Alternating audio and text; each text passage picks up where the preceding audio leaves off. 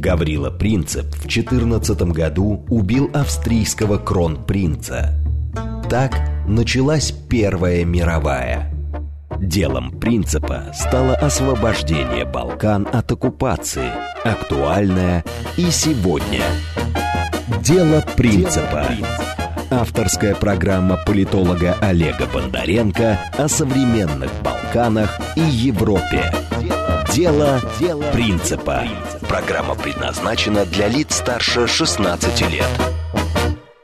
Добрый вечер, дорогие друзья, дорогие мои балканисты. С вами программа «Дело принципа». Это совместный проект радиостанции «Говорит Москва» и портала balkanist.ru. Я Олег Бондаренко. Сегодня мы будем с вами говорить, во-первых, почему Балканы остаются пороховым погребом Европы. Во-вторых, что там забыла Великая Британия, которая там невероятно активна, я вам сейчас расскажу поподробнее. А в-третьих, а, а будем рассуждать, э, куда плывет Болгария, а, обсуждать новое правительство Болгарии.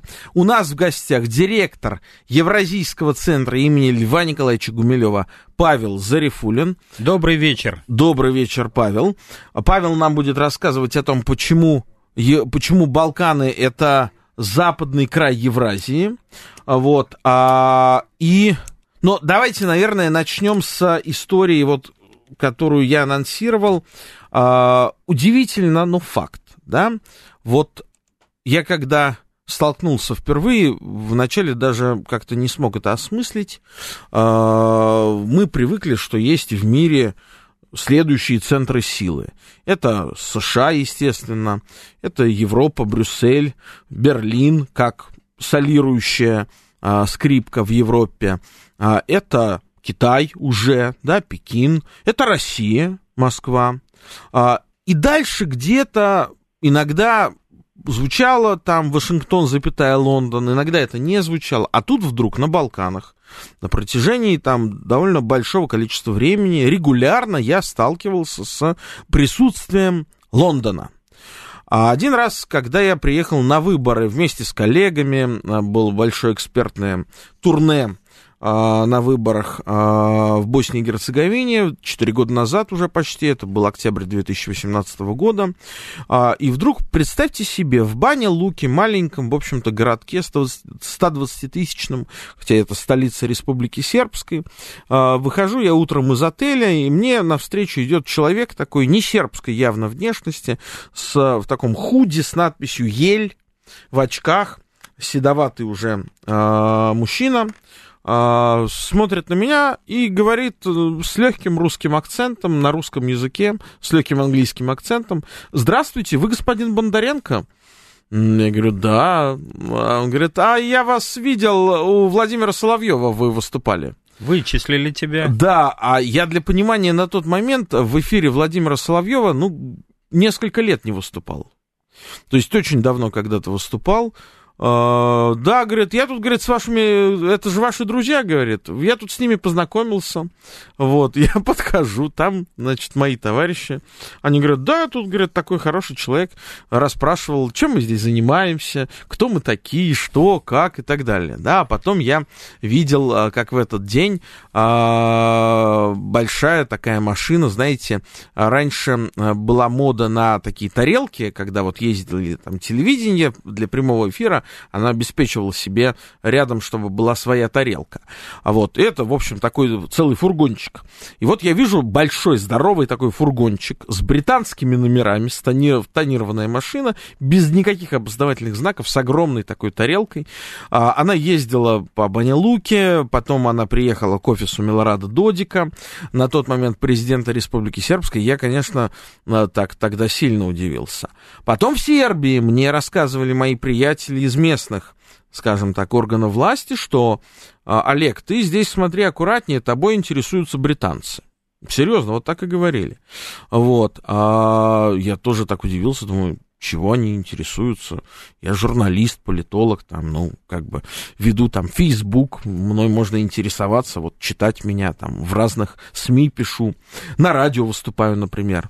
Вот. А сейчас я хочу перейти к теме, а, кому интересно поподробнее, может зайти на сайт balkanist.ru и найти статью единственного спецкора российских СМИ а, в Республике Сербской Олега Хавича под заголовком «Зачем глав МИД Западных Балкан вызывали в Лондон на питчинг», где он довольно подробно рассказывает о том, что вот буквально э, на днях, 14 декабря, в Сараево прибыл специальный представитель Великобритании на Западных Балканах. Представляете?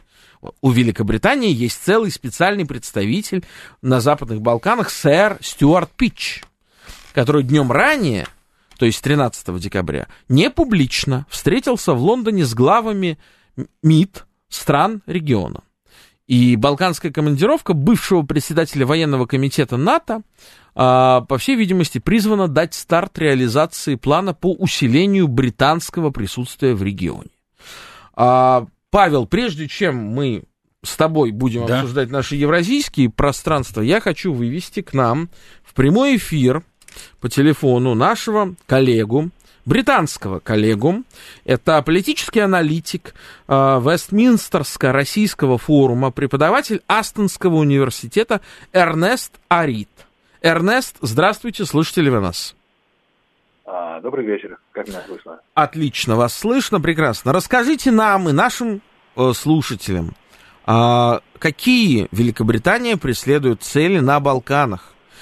Что она там хочет, чего она хочет добиться и вообще, зачем Балканы Великобритании? И сегодня, и в прошлом. Да, это весьма интересный вопрос. А, в самом деле, в последнее время а, ну, вы уже упомянули кое-какие встречи, которые произошли за последние несколько дней. А, весьма важная э, встреча секретаря иностранных дел, министра иностранных дел Великобритании Ли Страс Э, с э, министрами из э, Западных Балкан, с своими коллегами из Западных Балкан. И были упомянуты возможные сферы, в которых будет Британия усилять свои позиции.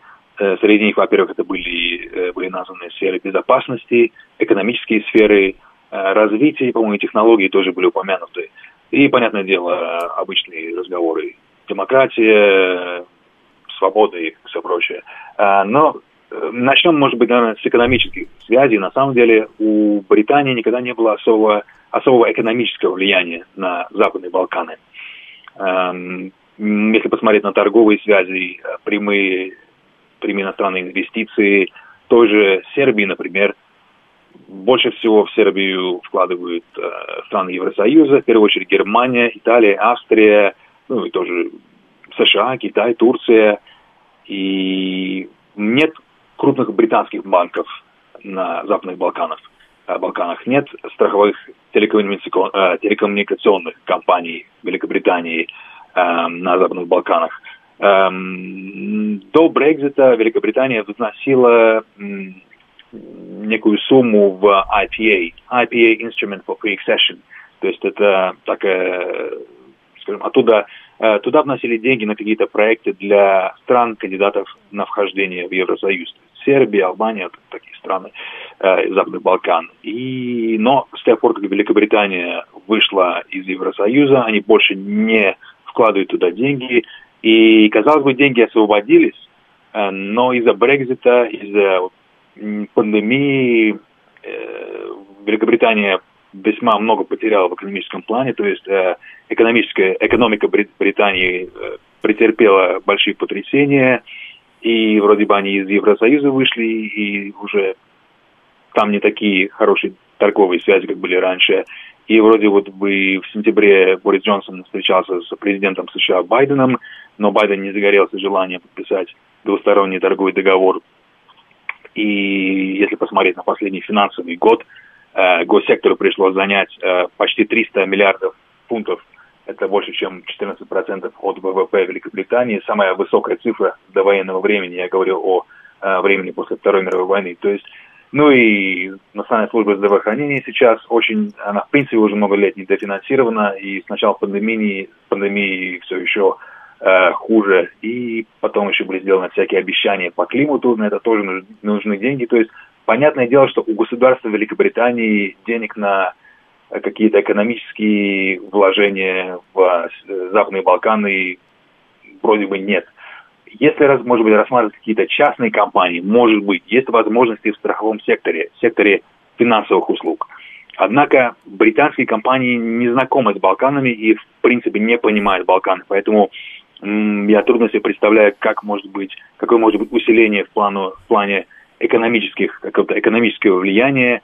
Может быть, только я вот могу себе представить какой-то такой сценарий, где э, какие-то экономические санкции, скажем, против одной стороны, э, например, условной республики сербской против какой-нибудь другой стороны какого-нибудь конфликта, например, э, условной федерации Боснии и Герцеговины.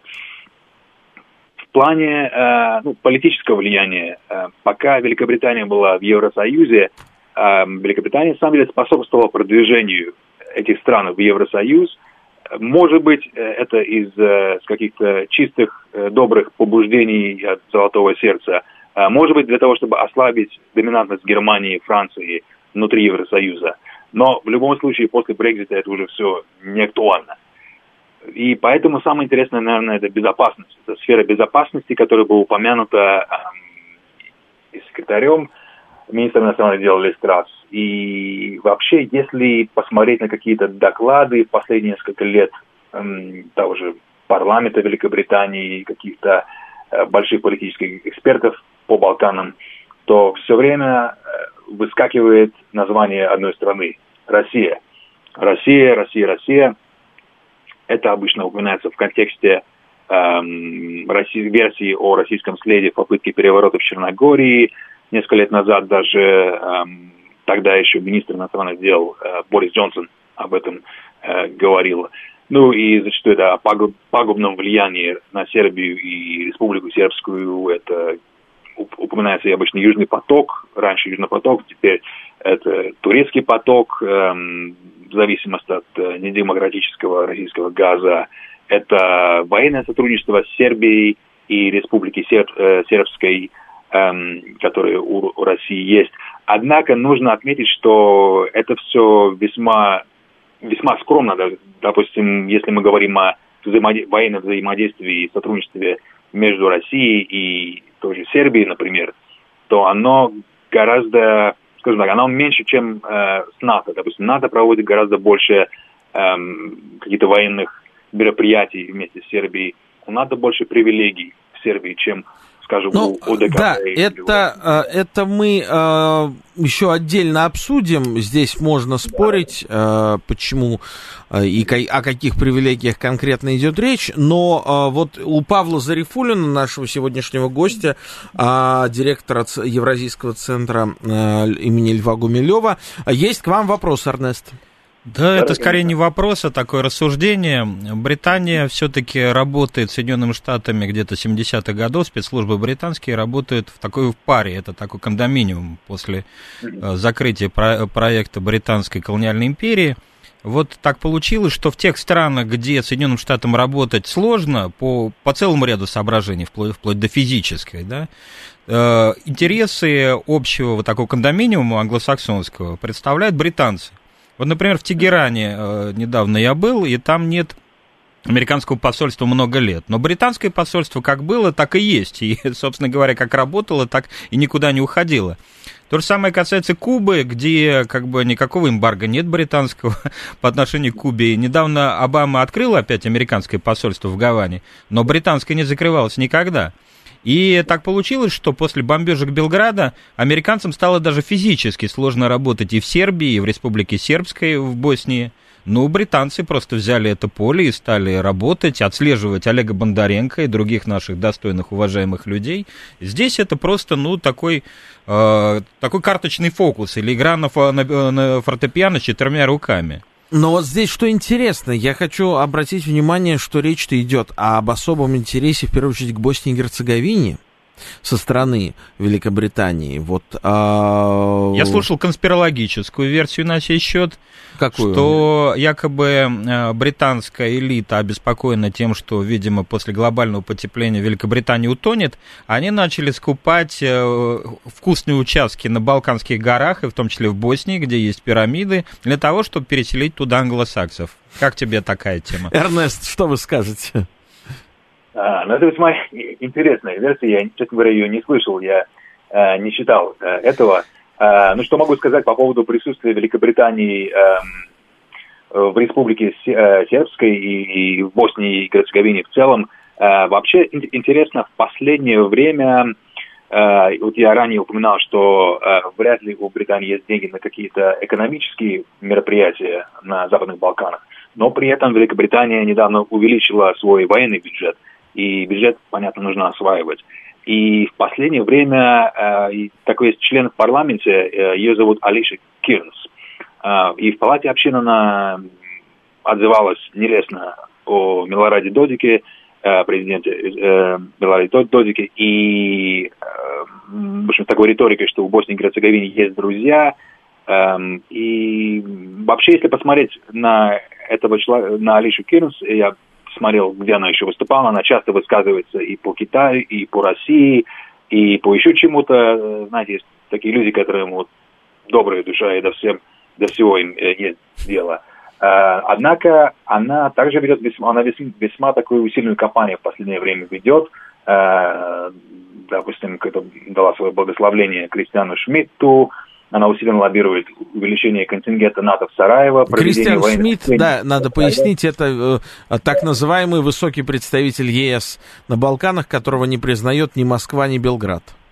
Да, да, да, да, именно, именно он. Ну а, вот да, в подтверждении также... ваших слов, Эрнест, а, а, могу процитировать, что и сербская сторона не осталась а, без ответа. На минувшей неделе, выступая на специальной сессии Народной Скупщины Республики Сербской, а, Милорад Додик весьма жестко высказался в адрес Лондона. Цитата. «Почему я должен доверять британцам? Их коварная деятельность уже сто лет подрывает статус сербов на этих просторах. Мы должны им об этом прямо сказать», заявил Милорад Додик. А, э, извините, я э, сейчас вы продолжите вашу мысль, я только хочу вам задать еще один вопрос. А скажите, пожалуйста, вот если, допустим, Берлин, Германия традиционно делала ставку на Хорватию, прежде всего, да, на Балканах, а, была ставка США на Косово и Албанию, албанский фактор. На кого делает ставку Лондон на Балканах? кто является его аватаром там? А, ну, понятно, что э, Британия остается в составе э, K4, эм, э, и какие-то мероприятия происходят вокруг Приштины, но похоже, что в последнее время из риторики члена парламента Кирнс, а также министр иностранных дел Лиз Трасс, которая тоже в последнее время высказывалась по поводу Милорада Додика, господина, господина Додика, и тоже назначение Сэрта Стюарта Пича указывает на то, что, похоже, Босния и Герцеговина все-таки сейчас будет э, под, э, как сказать, Британия, видимо, будет усилять свое присутствие именно там, я так думаю. Возможно, вот моя версия, Босния и Герцеговина э, должна послужить таким, э, по большей части, это Федерация Боснии и Герцеговины, таким инструментом взаимодействия с ЕС на Балканах и э, противостоянию э, с Россией э, на Балканах, потому что Великобритания заинтересована в том, чтобы быть сильным игроком, с которым считается в архитектуре европейской безопасности, и в то же время противостоять России на Балканах. И в рамках НАТО – и не только. Поэтому я думаю, что да, Босния и Герцеговина. Исламский фактор, последний вопрос. Как будет исламский фактор на Балканах, как может исламский фактор на Балканах использовать Лондон? Вообще, это хороший вопрос, и, и пожалуй, знаете, справедливости ради я бы упомянул, что э, помимо каких-то вопросов, связанных с Россией и э, э, с Россией и НАТО, у Великобритании также есть ряд каких-то э, общих проблем вместе с, э, с Боснией и Герцеговиной и вместе с другими странами Западных Балкан. И одна из этих проблем как раз это э, джихадисты, которые э, летят в Ирак и в Сирию э, из Британии и Евросоюза, так же, как из уже Албании, Боснии, э, Сер, Северной Македонии, из южной части Сербии. Э, и поэтому э, Великобритании очень важно также сотрудничать э, в, э, в плане безопасности со странами Западных Балкан для своего же Э, свой, своей же безопасности, их безопасности, общей европейской безопасности. Также по ряду других каких-то вопросов. Организованная преступность, например, помимо терроризма, тоже весьма весьма такой сильный, весьма такой сильный вопрос. В Великобритании идет контрабанда стрелкового оружия и легкого вооружения из Западных Балкан. В Великобритании есть албанский ОПГ, который торгует крэк-кокаином в крупных городах. И по этому вопросу тоже был подписан ряд договоров в последнее время с албанскими властями. Поэтому в Великобритании есть, конечно, тоже это, есть такой интерес, чтобы а, бороться с, а, джихадистами, да, отгораживать себя от них тоже. Спасибо большое, спасибо за ваш комментарий. Наше время уже закончилось. Эрнест Арит, политический аналитик, преподаватель Астонского университета Великобритании был у нас на связи. Павел Зарифулин, адресуюсь я к директору Евразийского центра Льва Гумилева, нашему сегодняшнему основному гостю. А как вот на твой взгляд, ну, помимо шуток про потоп, у нас вот уже спрашивают тут в чате, а когда будет потоп? Кстати, я хочу напомнить, что вы можете э, оставлять ваши вопросы, комментарии. Работает смс-портал плюс семь девять два пять четыре восьмерки девяносто четыре восемь. Телеграмм для сообщений говорит МСК-бот. А, если вы нас хотите не только слышать, но и видеть, заходите на YouTube канал «Говорит Москва». А чуть позже, во второй части, будем принимать ваши телефонные звонки по телефону 8 495-7373-94-8.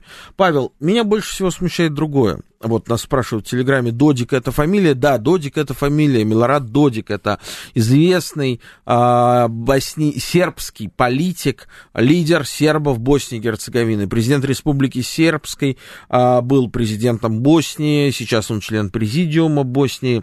Э, Паш, в Британии, в Лондоне, вот нам британец Эрнест Арит сказал, что... Но он не признался, там ты его нет, и так, и это так. Там нет никаких экономических интересов. Ну, он преподаватель Астонского университета. Угу. Ты хочешь, чтобы его из Астонского университета выгнали? Вот. А, он честно сказал, у Лондона нет никаких, я это знаю. Нет, он упомянул наркотики. В какой-то момент он, он сдался и, и выдал да. страшную а тайну. Специальный всем представитель, да. специальный представитель на Балканах есть. А у России у которой экономического интереса там много. А, нет ни одной крупной российской компании, которая не работала бы в Сербии, по крайней мере, уж. А, а специального представителя, официального специального представителя по Балканам нет.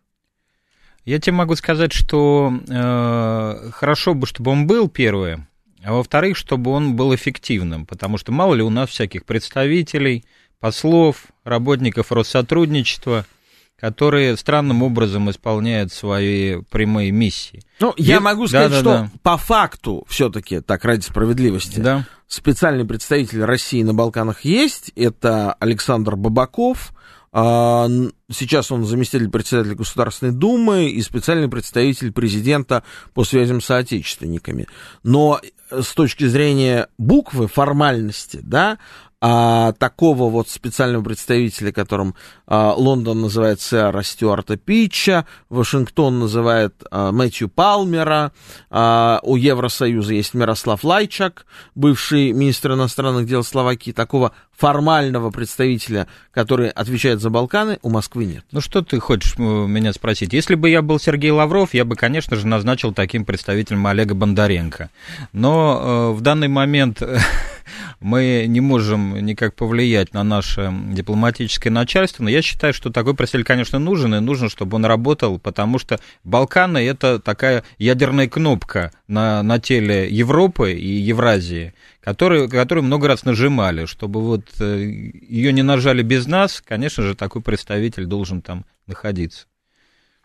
Хорошо, продолжим а, разговаривать на тему того, почему Балканы остаются пороховым погребом Европы, а, применительно к разным странам, и сконцентрируемся на Болгарии. Нас спрашивали, почему мы о Болгарии мало говорим. Вот сейчас будем говорить о Болгарии сразу после выпуска новостей. Дело принципа. Авторская программа политолога Олега Бондаренко о современных Балканах и Европе. Дело, принципа. Снова здравствуйте, это «Дело принципа», совместный проект радиостанции «Говорит Москва» портала «Балканист.ру». Продолжаем обсуждать тему. Павел, а прежде чем мы перейдем на Болгарию, все-таки вот главный вопрос, который заявлен у нас сегодня. Да. Почему до сих пор казалось бы, уже столько прошло времени. Еврос... Евросоюз уже претерпел огромные изменения и включил половину стран Балканского полуострова, большую половину в себя. Да, осталось только там, получается, сколько стран? Сербия, Босния и Герцеговина, Черногория, Албания, Македония, а Македония да, ну вот кто-то еще Косово может считать. То есть шесть стран вне ЕС а пороховой погреб до сих пор дымит. Почему? Простая причина, ее объяснил в свое время Лев Николаевич Гумилев, который считал, что мир состоит из цивилизаций, их он называл суперэтносами. Так вот, он считал, что балканские страны, как, например, и на часть нашего Закавказья, это остатки византийского суперэтноса, который, ну, скончался официально при взятии турками Константинополя, но как культурный такой феномен он никуда не делся. И э, турки не смогли османизировать, э, мусульманизировать большинство народов Балкан. И когда они ушли, э, европейцы попытались, Запад попытался включить его в себя, потому что, ну, они посчитали, что, ну, конфессиональная разница небольшая, там, подумаешь, православие, там, католицизм, протестантизм, мы это все включим, это все наше. Но а разница-то есть, э, разница там в энергии, как говорил Гумилев, в ритмах полей этих стран, да, энергетических полей этих стран, этих народов. И это иное по-прежнему для Запада переварить его, э, этот пост, назовем уже не византийский, а поствизантийский суперэтнос, он не может. Ну, кстати, вот Грузия тот же пример, это тоже часть этого поствизантийского суперэтноса. Если даже завтра включит Грузию в НАТО и в Евросоюз, мы э, совершенно понимаем, что это не будет никакая, никакая Германия, никакая там Британия, это будет Грузия со всеми своими грузинскими там ну, примочками. Ну вот да. смотри, Паш, вот Болгария, прекрасная страна, да, а, которую включили в НАТО, включили в ЕС. И, и, в общем-то, это страна, которая стала показывать от раза к разу, ну, примеры такой э, местами, местами все более жесткой антироссийской политики, к сожалению. Да? А была больше 10 лет назад, до 2009 года, правительство социалистов, которое было дружественным в Москве. Потом его сменило правительство а, под руководством бывшего охранника Тодора Живкова, бывшего охранника царя Симеона II, а, Бойко Борисова. Бойков Борисов 12 лет пропремьерствовал с небольшими перерывами. И вот а, в этом году, 2021 году, закатилась эра Бойко Борисова в Болгарии. Он э, перестал быть премьер-министром. Страну сотрясали избирательные кампании. За год прошли три избирательных кампании. Состоялись э, три раза парламентские выборы в Болгарии в апреле, в июне и вот в сентябре. И э, нет, подождите, в, в июне, в, в апреле, в июне и в ноябре. И вот только по итогам третьих выборов а, сформировали правительство. У меня есть свое мнение по поводу этого правительства, но сейчас у нас на прямой связи Антон Кутев. Антон а, был депутатом долгие годы, депутатом парламента Болгарии от социалистической партии. Антон принадлежит болгарской социалистической партии, а в последнем техническом правительстве Антон Кутев а, был пресс-секретарем, официальным как бы споксменом да, то есть э, э, официальным представителем правительства. Антон, привет, слышишь ли ты нас? Да, слышу. А расскажи, пожалуйста, нашим радиослушателям, а, почему закончилась в Болгарии эра Бойко Борисова и кто такой новый премьер-министр, что за партия за ним стоит, чего от них ждать? Ну, в принципе, сама эра Бойко Борисова продолжилась слишком долго, это 12 лет – для России, наверное, это не очень, но для Болгарии, в принципе, э, это единственный пример последний, после коммунистического периода, у которого были три мандата. То есть э, для нас это э, довольно долгий период. А, причем он, ну, сам Бойко Борисов пришел на крыльях того, что он вот коррупцию как-то остановить, что он все поменяет в Болгарии, оказалось, что он не только что не поменял, а оказался наверху во все, всей этой коррупционной схеме, а в результате чего э, его рейтинг э, упал уже на уровне, когда ему нельзя быть ни премьером, ни даже основной политической силой. Так что этот упадок совершенно для европейской, э, для члена Евросоюза совершенно нормальный после 12 лет неуспешного управления, после того, что ничего серьезного в Болгарии не поменялось за эти 12 лет. Так что вот это, по-моему, основание на то, что Бойко Борисов потерял э, не только последний, а и до этого предыдущий выбор, то есть два выбора уже, он не первая политическая сила, а вторая. Лично я подозреваю, что на следующих выборах он уже может быть даже третий, но во всяком случае первым уже больше не станет.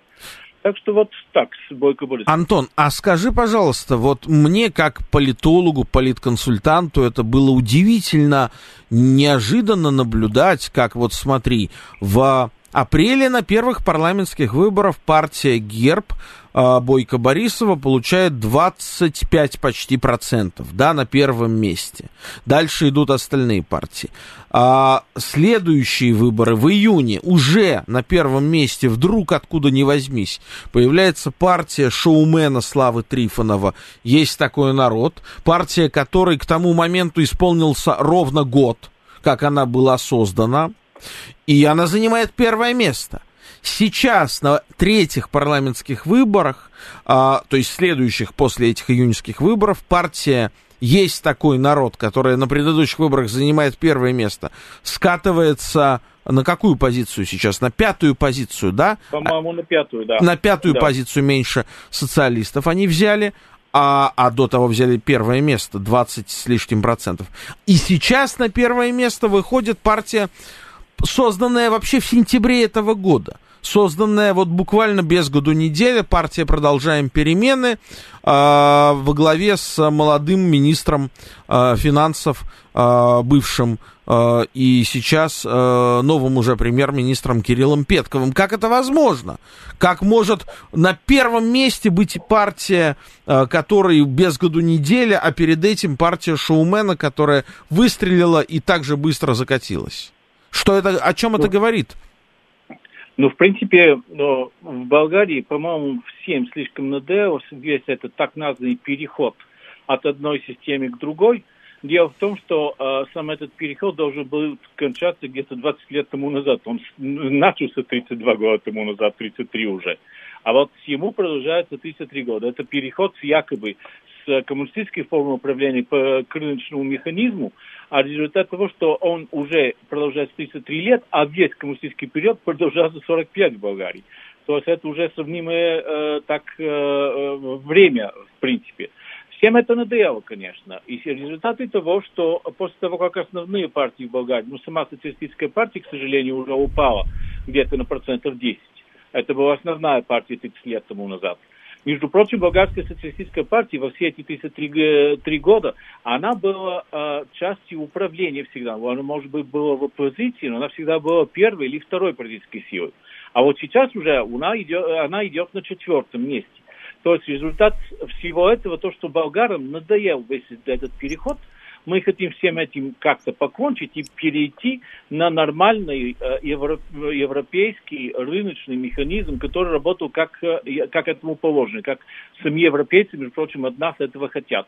К сожалению, это, все это не произошло. Коррупция все еще остается очень серьезным э, в Болгарии, так в Болгарии остается серьезный, так результат того, что вот эти новые партии, которые сейчас просто так вспыхают, они очень быстро набирают скорость, старых партий, вот сама социалистическая партия, вот то, что было в 33 года тому назад, это была основная партия СДС, так сказать, это Союз демократических сил, которая стартировала, у него было из 8 э, миллионов, 7 миллионов населения, у него было полтора миллионов выбирателей. А они все просто взошли под 10%. Результат всего этого, Герб, который в то время 12 лет играл основную управляющую силу, она тоже скатилась вниз. И вот сейчас при, приходят эти новые партии, которые только что создались, которые просто вспыхают, ну, это, конечно, они вспыхают на пару дней, там, скажем, на пару месяцев, и потом уходят в забвение, как это произошло с нашим э, э, Станислав Стрифов, этот шоумен, который сделал партию. Это, между прочим, очень похоже на Зеленского, только Зеленский как-то успел стать президентом. Вот наш Славий Трифонов не успел. В результате чего просто с Зеленским произошло бы то же самое, если бы он не, не выиграл как надо свои выборы, если бы не стал президентом, по-моему, с партией Зеленского произошло бы то же самое. Но я в украинской политике не очень, так что я на это Э, на ней стоять не хочу. Но дело в том, что в Болгарии эти новые партии развиваются насчет того, что всем болгарам уже надоело от всего этого перехода. Они хотят настоящую, настоящую рыночную экономику, они хотят э, государства без э, коррупции – они хотят нормального развития в экономике и в нормальной жизни. И все это приводит к этому странному голосованию э, этих партий, которые просто, просто так вспыхнули. А, наверное, у них будет недолгая, небольшая жизнь, но все равно сейчас они на, как так сказать, на, на гребне волны. Спасибо большое. Это был Антон Кутев, э, депутат парламента Болгарии, бывший пресс-секретарь правительства Болгарии. А, Павел, да. Скажи, я адресуюсь к Павлу Зарифулину, директору угу. Евразийского центра Льва Гумилева. А, скажи, пожалуйста, а вот на Балканах, э, как ты думаешь, пассионарная теория этногенеза, она работает? Ну, конечно, работает. Льва Николаевича. Конечно, работает. Э, в этом смысле наиболее пассионарные сербы, потому что они же были на окраинах цивилизаций, э, католической, османской, и э, они как раз и сформировали такие э, боевые, особо боевые единицы. Но в целом вот, э, большинство народов, они давно утратили пассионарность балканских, и болгары, и греки. И как бы они занимаются таким, находятся в состоянии, которое Лев Николаевич называл гомеостазом.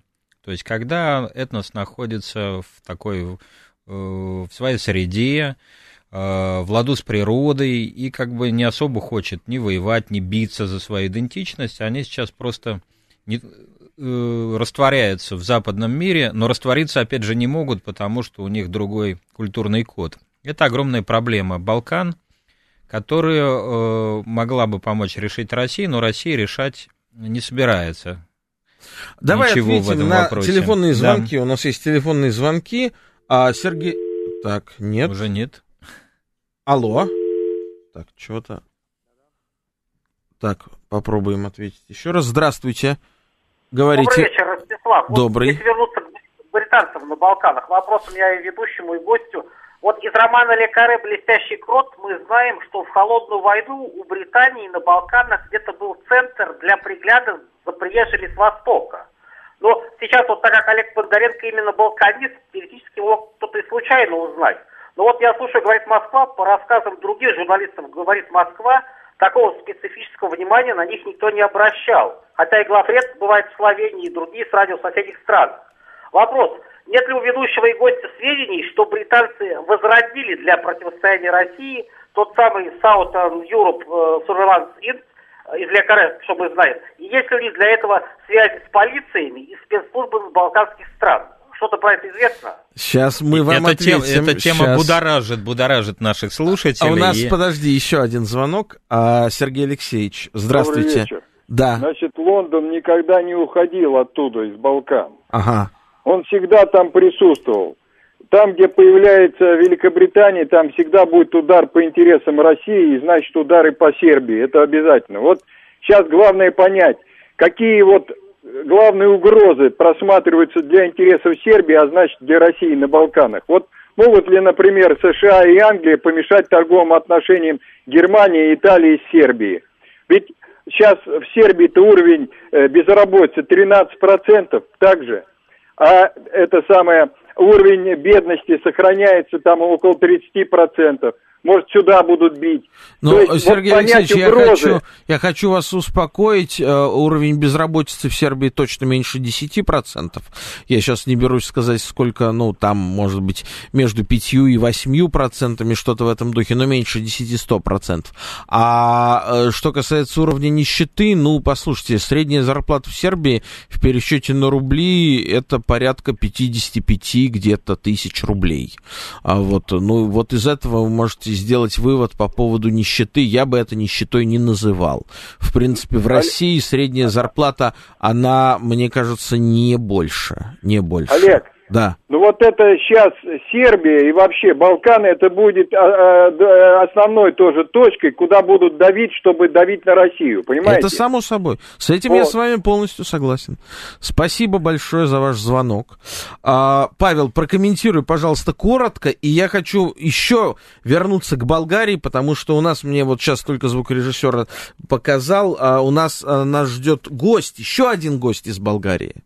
А, ну, элита современная балканских стран, она э, училась либо в американских вузах, либо в британских. Соответственно, там с ними работали все эти президенты, румынские, болгарские, греческие и так далее. Они все прошли эту школу и являются, ну, нормальными агентами Британск... Британии и Соединенных Штатов Америки просто э, на, на этой Но территории. ты как да. будто бы сейчас рассказываешь о новом премьер-министре Болгарии. О новом премьер-министре Его зовут Болгарии, Кирилл Петков. Да. Он родился в 1980 году в Пловдиве 17 апреля в семье учителей, а в 94 году в возрасте 14 лет вместе с родителями эмигрировал в Канаду, где окончил финансовый факультет университета Британской Колумбии в Ванкувере, а после этого получил степень магистра магистра MBA а, в Гарварде. А по возвращении на родину вместе с а, другим выпускником Гарварда, Асеном Васильевым, он тоже, кстати, министром вот сейчас, учредил а, при Софийском университете а, Центр экономических стратегий, где начал читать лекции а, под названием «Гарвардские курсы». А, значит, вот э, его, он был министром сейчас в техническом правительстве, его обвиняли в том, что он забыл отказаться от второго гражданства, а, был министром, действующим в Болгарии, при этом а, оставаясь гражданином Канады. На это он написал пост в Фейсбуке. Премьер-министр Болгарии пишет пост в Фейсбуке. Я, Кирилл Петков, принимаю решение Конституционного суда. А 27 октября Конституционный суд Болгарии задним числом, задним числом отменил указ указ о назначении Петкова министром экономики. Да? И в ответ на это он пишет, я, Кирилл Петков, принимаю решение Конституционного суда.